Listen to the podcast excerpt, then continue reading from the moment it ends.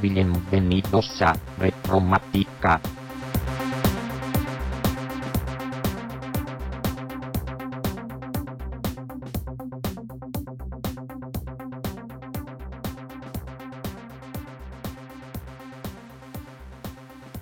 Propicios días retromáticos, bienvenidos a Retromática. Hoy es todavía, cuando grabo esto, viernes 1 de marzo. Posiblemente vosotros lo escuchéis ya eh, fuera del 1 de marzo, más adelante, porque, bueno, ya sabéis, estoy haciendo cambios en el feed, no se están distribuyendo bien los programas. Hay dos feeds en, y en iTunes, en Apple Podcast, hay dos feeds diferentes en Spotify, un auténtico lío.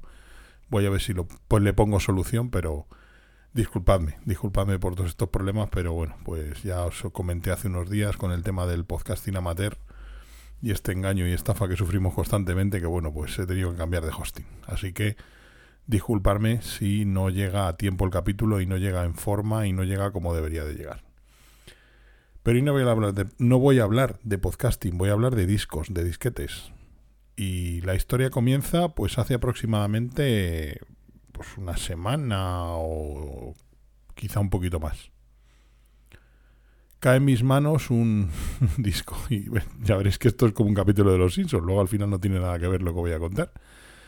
Pues cae, cae, cae en mis manos un disco mm, que visteis algunos las fotos en Twitter, a ver si consigo mm, editar el capítulo con la foto para que según estéis escuchando esto veáis la foto del disco junto con mi mano al lado. Para que os hagáis una idea, es como un floppy gigante.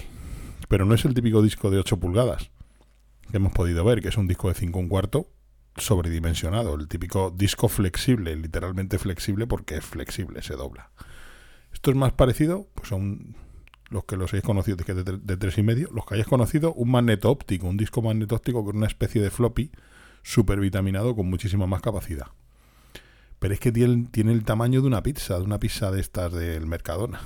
una pizza congelada, para que os hagáis una idea. Tiene un, un, tamaño prácticamente de un LP, de un disco de vinilo. Pero es un disquete cuadrado, con su chapita, con su, bueno, con su chapaza, porque esto es una chapita, esto es un, una placa de chapa que se mueve y deja al descubierto el disco. El disco resultó que resultó ser un magnetóptico. Tiene la referencia WM6DL0 de la marca Sony. Hay los WM6DL0 como estos y hay los WM3DL0. La diferencia es que uno es de 3,2 y otro de 6,5 gigas. Eh, uno tiene pues 3 y 3,3 gigas y otro con 6,5, perdón. En la capacidad. Es un eh, pues es un disco mmm, magnetóptico, por lo visto, similar en el sistema al Laserdisc, parecido, de tamaño incluso también, y es un disco de datos, ¿vale? Bueno, pues a raíz del descubrimiento de este disco, a mí se me ocurre decir, em, empezamos a hablar de, se me ocurre comentar pues el tema de los disquetes, de los floppy, de cómo utilizábamos los, los disquetes, pues hace, hace ya bastante tiempo. Iba a decir que hacía no demasiado tiempo, no, no, hace ya bastante tiempo. Estamos hablando de tecnologías que vivieron su apogeo, por supuesto, en los años. Eh, se iniciaron en los finales de los 70, vivieron su apogeo durante todos los años 80 y pues fueron languideciendo y muriendo poco a poco a lo largo de la década de los 90, pero todavía bien avanzada la década de los 90 seguimos utilizando disquetes. Prácticamente hasta finales de la década de los 90 no nos libramos en, casi en su totalidad del uso de estos soportes magnéticos. Este disco que yo os mostraba como ejemplo es un disco magnetóptico, pero los floppies, evidentemente, los discos de 3,5 y de 5 un cuarto eran puramente magnéticos, así como unidades zip, unidades jazz, unidades eh, ay, ¿cómo se llamaban las Omega aquellas? Unidades Bernoulli, una cosa muy bizarra, ¿no? Los discos zip al final pues eran eh, unos discos como unos disquetes super vitaminados, ¿no? Al final eran unos eran floppy pero con muchísima más capacidad. Los discos eh, zip tenían 100 megas de capacidad, famosos, por cierto, por su tendencia a fallar, el famoso clic de la muerte, que a mí no me afectó. Yo tuve una disquetera de estas, una disquetera eh, de zip, eh, primero externa y luego una interna, y la verdad que a mí no me falló. Tenían 100 megas de capacidad. Ahí, ahí, ahí es nada, ¿eh? Para la época. Facilitaba mucho las copias de seguridad en aquella época, francamente. Disponer de una unidad que tuviera unos discos de 100 megas. Y luego estaban los jazz, que eran de un giga, ¿vale? Bueno, era lo que teníamos. Era lo que teníamos y bueno, pues nos apañábamos con esto. Surgió también el, el tema pues de los PCs con, con más... Ya, ya, perdí un poco el hilo, por cierto. Estaba hablando de los discos... Ya, me he puesto a hablar de los discos jazz y de los discos zip y se me fue completamente el hilo. El hilo porque los discos zip y los discos jazz pues llegaron muchísimo tiempo después y eran un objeto, yo os diría que no de lujo, no era un, un, un hardware que fuera inaccesible, pero sí que era para iniciados o que alguien te hubiera asesorado, que alguien te hubiera informado. Yo tuve la ocasión de instalar y de vender algunos para algunas empresas antes de que se popularizaran los CDs, porque todo esto, cuando llegaron las, las regrabadoras y las grabadoras de CD, pues todo esto pasó un poco a la historia. Pero bueno, si no estabas iniciado en el tema, pues no era una unidad que tuvieras normalmente instalada en tu PC. Pero los disquetes de 3,5 y 5 un cuarto sí. Entonces empezaron a salir pues las típicas historias de los disquetes bulk, aquellos que comprábamos en cajas de 10, de 30, de 50, de 100, que se lee muy barato, se llamaban bulk, no porque la marca fuera así, era el, término para referirse de una forma genérica a cualquier tipo de disco de marca blanca, que no fueran por pues las marcas míticas de aquella época. Evidentemente empiezan a salir marcas y seguramente a más de uno pues se le despertarán los recuerdos y la imaginación. Imation, Verbatim, luego 3M que fueron Imation después, había Sony también, los Nashua. Los Nashua eran, como os diría yo, era como la Apple de los disquetes, era como la gama alta eh, que tú sabías que comprabas un Nashua Mm, bueno, no sé si la Apple, no sé, pero sí la gama más cara. Eh, sabías que comprabas unos Nashua y no te iban a fallar. Sabías que comprabas cuatro cajas de 10 disquetes de bulk y seguramente un par de ellos fueran a la basura. Si no era el momento de sacarlos de la caja, si al cabo de mm, unos días o semanas de uso y no muy intensivo. Sin embargo, los discos Nashua pues eran prácticamente indestructibles, o al menos tenían esa fama. Seguramente alguno de vosotros diréis, pues a mí se me estropeó un disco de Nashua. Pues a quién no, porque eran soportes extremadamente delicados. Soportes que los metías en una mochila para ir al instituto para ir al trabajo y cuando llegabas el disco había dejado de funcionar. Eh, sin embargo, otros discos que habían sido tremendamente maltratados pues seguían funcionando. Y aquí salió otro chascarrillo que, que da título también al programa, que son las pelusas. Las pelusas lo primero porque las disqueteras tenían tendencia a tragarse toda la porquería que pudieran.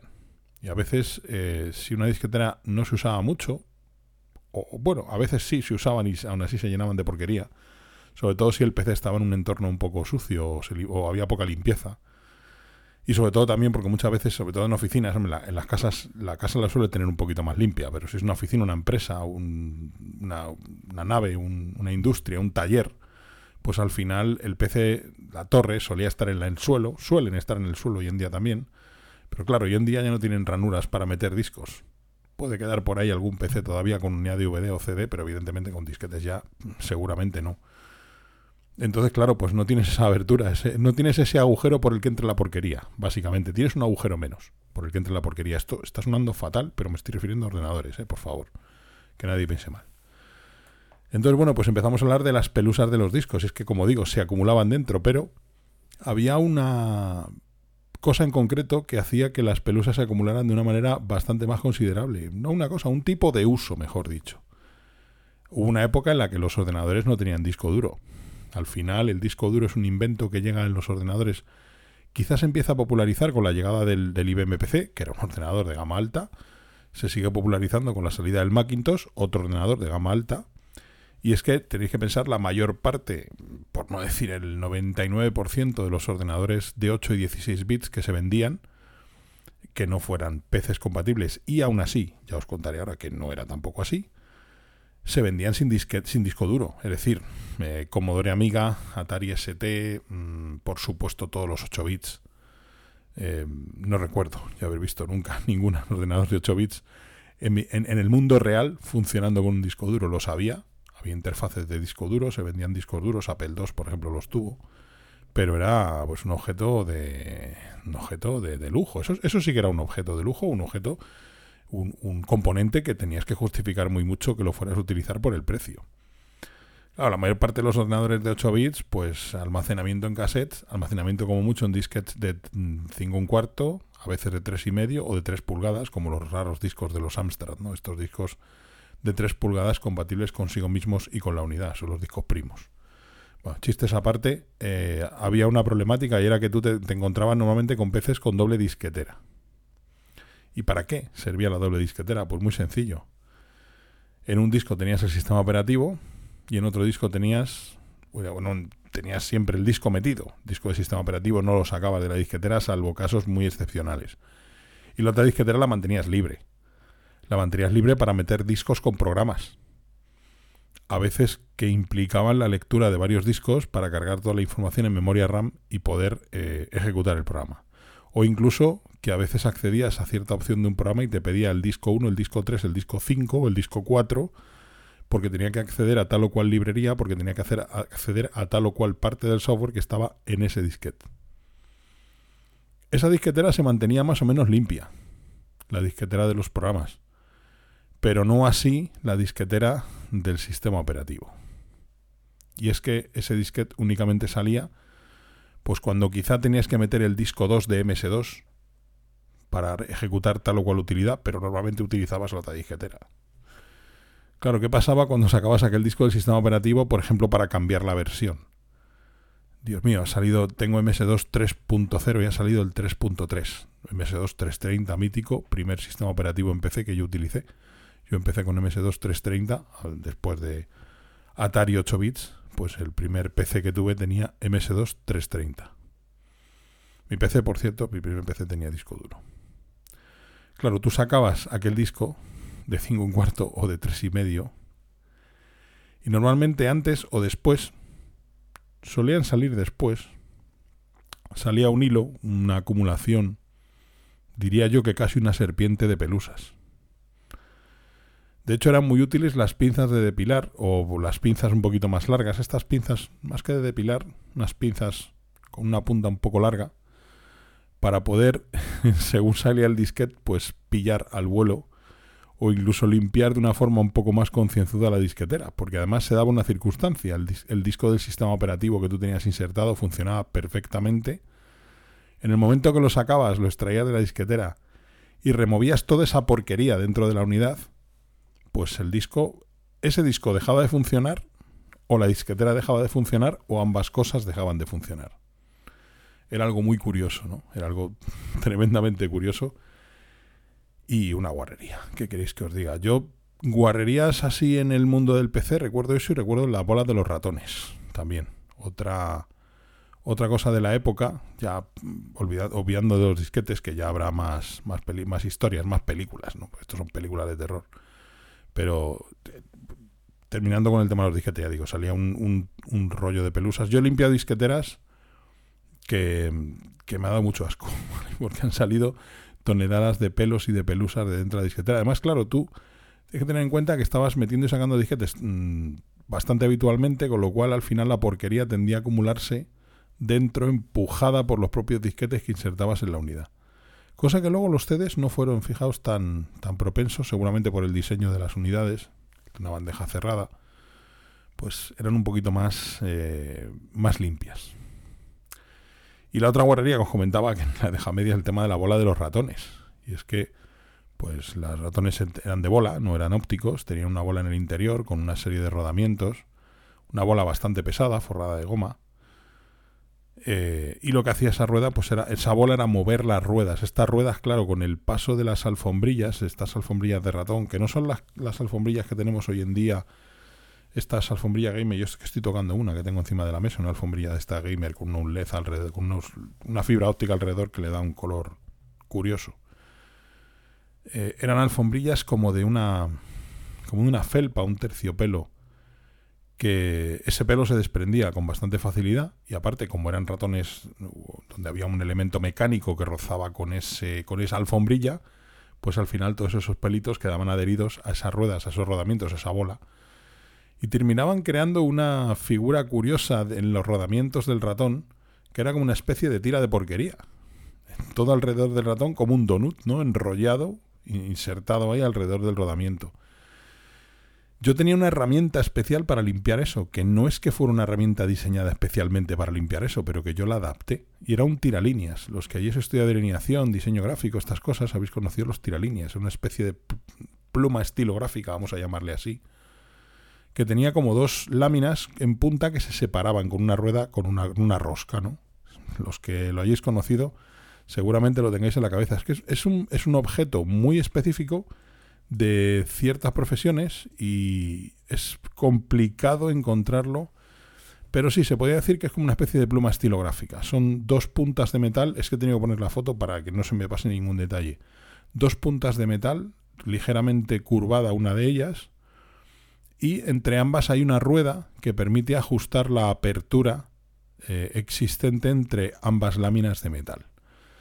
Forma como unas pinzas, ¿vale? Forma como unas pinzas, pero tiene una punta mucho más fina que cualquier pinza que yo tuviera en aquel momento a mi disposición.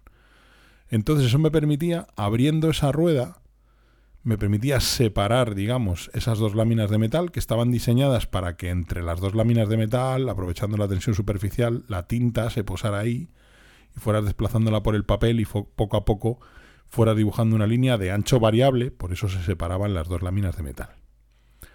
Bueno, pues yo separaba esas dos láminas de metal y utilizándolas a modo de pinza, repito, porque eran muy finas, porque la punta era muy fina, era muy puntiaguda, era muy, muy punzante, o sea, te podías hacer mucha pupita si pinchabas algo con eso, si pinchabas el, en, hueso. Entonces, eh, lo que hacía era eh, utilizarla a modo de pinza, agarrar ese, ese hilo de porquería que se había quedado pegado a la, a la rueda del ratón, y joder, daba un placer eso de tirar y despegar la tira entera de porquería que saliera completa como si fuera un espagueti de, de guarrería, de pelusa normalmente, de la propia pelusa, de la alfombrilla del ratón, daba mucho gustirrinín, ¿no? Así que era mi herramienta para limpiar, la tenía por aquí en un bote de lapicero, no sé dónde fue a parar aquel, bueno, por aquí no, en casa de mis padres, porque evidentemente yo cuando vine aquí ya a este piso yo creo que ya no tuve más eh, ratones de bola y si los tuve pues ya fue una cosa testimonial. Así que teníamos que andar limpiando los ratones cada dos por tres. Luego había aquí de limpieza, había bastoncillos, había tal. De hecho, mm, hablando aquí de limpieza, un día creo que hablé incluso de los discos de limpieza.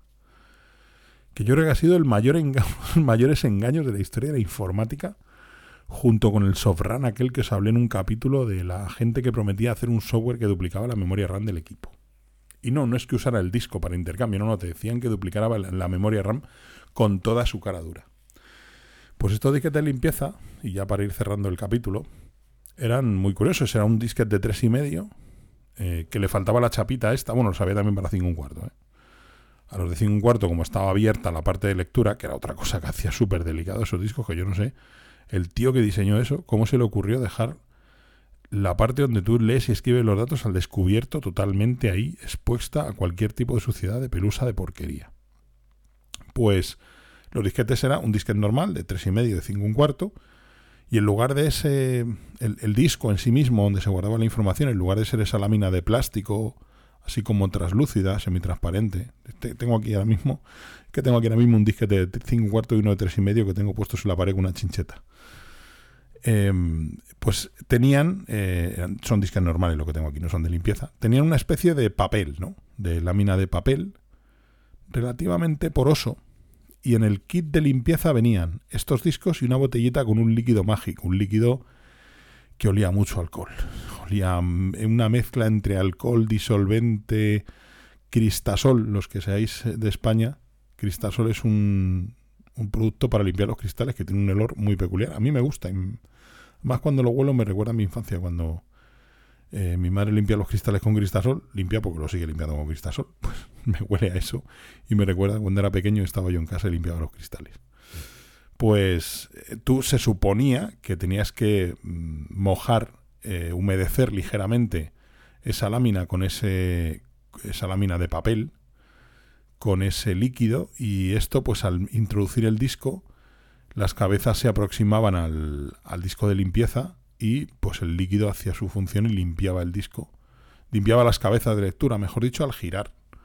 Pues frotaba las cabezas de lectura y las limpiaba. Yo creo que destrozaba, realmente yo creo que no hacía nada en la mayor parte de los casos. Y en otra gran cantidad de casos, pues seguramente mm, fuera más contraproducente que beneficioso.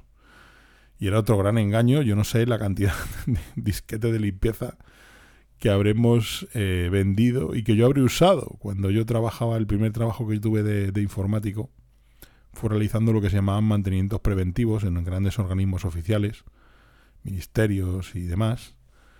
Y había que dar un repaso a todos los PCs de del organismo, pues a lo mejor tenías, pues yo qué sé, 200, 300, 500, 1000 máquinas que hacer los mantenimientos preventivos que tenías que hacerlo pues en uno, dos, en tres, en seis meses, dependiendo del número de máquinas que hubiera, ¿no? Y aquellos mantenimientos preventivos consistían, esto ya lo contaré otro día porque es muy curioso, consistían pues en pasar antivirus, en hacer un defrag del disco, sí, sí, una defragmentación del disco duro, otra expresión y otra del pasado y otro recuerdo desbloqueado, y meter estos disquetes de limpieza, ¿no? y claro, eh, pues algunas veces metías el disquete de limpieza, llevamos un disquete de limpieza que nos duraba, pues lo que nos duraba, a veces yo ya ni, en muchas ocasiones ni lo pasaba, ¿no? Si alguien me estaba mirando y tal y me estaba controlando, sí que lo metía porque era mi trabajo, pero si no es que me daba muchísimo yuyu, que yo, me daba muchísimo mal rollo el meter un disco con una lámina de papel mojado dentro de una disquetera. Tenía la impresión de que aquello iba a explotar por algún lado.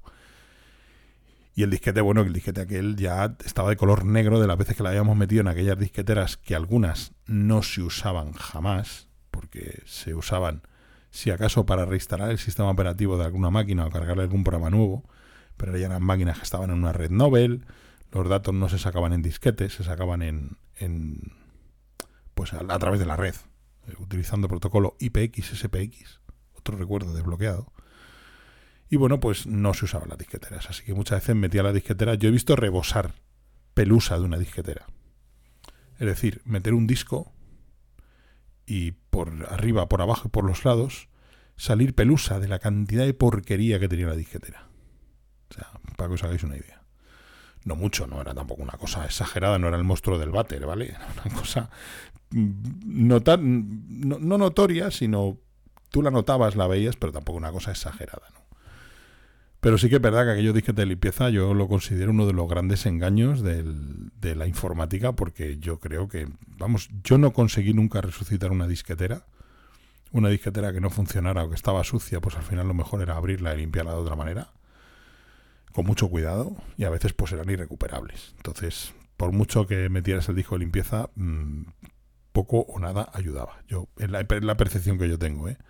que era un poquito engañifla. Quizá en algunos tipos de disquetera, en algunas disqueteras con una, arquitect una arquitectura, una construcción determinada, pues sí fueran útiles, pero en otras yo creo que servían para mover un poquito y a veces yo creo que era hasta contraproducente. Alguna, alguna disquetera cayó, recuerdo en aquel trabajo de mantenimientos preventivos en algún organismo oficial, alguna disquetera dejó de funcionar, que el funcionario de turno nos juró y nos perjuró que antes de pasar nosotros la disquetera funcionaba y después de haber metido el disquete de limpieza, la disquetera hubo que cambiarla porque nunca más volvió a funcionar.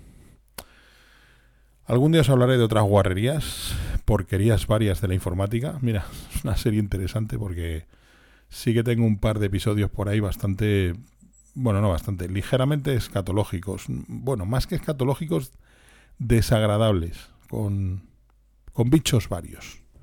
Y no eran precisamente ni virus, ni bugs, ni eso que llaman bugs, escarabajos de los programas. No, no. Literalmente bichos, pero eso quedará para otro día. Nada más, espero que os guste este capítulo un poquito más desenfadado, que tengáis un propicio viernes, espero que me podáis escuchar muy pronto si el feed no vuelve a estropearse. Propicios días.